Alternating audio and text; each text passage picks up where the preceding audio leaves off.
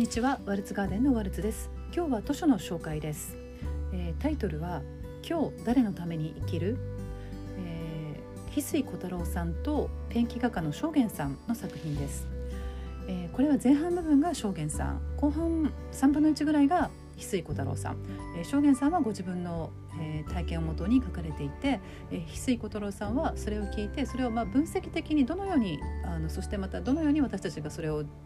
日常生活に応用できるかというようなことをロジカルに書かれています。で私はこのペンギ画家の正元さんの YouTube ビデオに9月ぐらいに出会ったんですね。でも本当にそれは引き込まれました。なのでかなりいろんなのを見ました。なのでそのビデオで語ってらっしゃることとここの書籍に書かれていることはもうかぶる同じなんですけれどもでもやはり違う媒体なのでまた心の残り方が違うというか、まあ、手元に置いておけますしどちらもいいなと思ってあの読みました。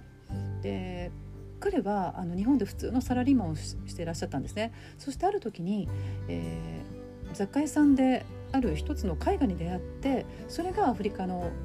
絵画だったんですよ。でそれにもうものすごい衝撃を受けてもう僕はこれをやるっていうふうにもう確信してそしてもうすぐアフリカ行きのチケットを手にしそれから会社も辞めて飛んでいった。そうなんです。で結局絵画を学びに行ったんですけれどもあのー実際1年半滞在してみて最も学んだのは人との向き合い方だとおっしゃっていました。でこの人との向き合い方っていうのはつまりあの自分との向き合い方も含むので人生に人生について学んだということですね。それから現代の日本それからかつて日本人が過ごしていた縄文時代これがキーなんですけどもこれについてそれからあのやっぱり正元さん自分のことを本当に何て言うのかなすごくて言ったらいいんでしょうね。あのいろんな面で日本人外国人も日本人もこの村には彼一人だったのでその当時。あのいろいろ痛い目にもあったりあの歯がゆい思いもしたと思うんですけどももう全てがあの日本でにいたら経験できないこと。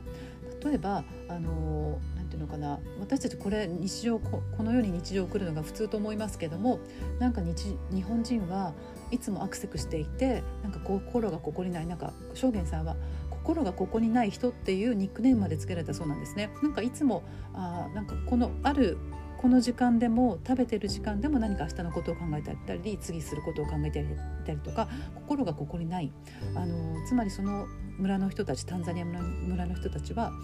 あの今ここを生きている今ここをもう 100%200% 味わい尽くしているっていう感じなんですよ。多分それは日本人はもう現代忙しすぎて忘れかけている。それから何をしなければならないとかそれから自分の心が置き去りになっているとか多分そういうことをすごく指摘されたりとかあのあったと思うんですね。多分日本にいるだけではもうみんながそうなのであのなかなか現実としてわからない。で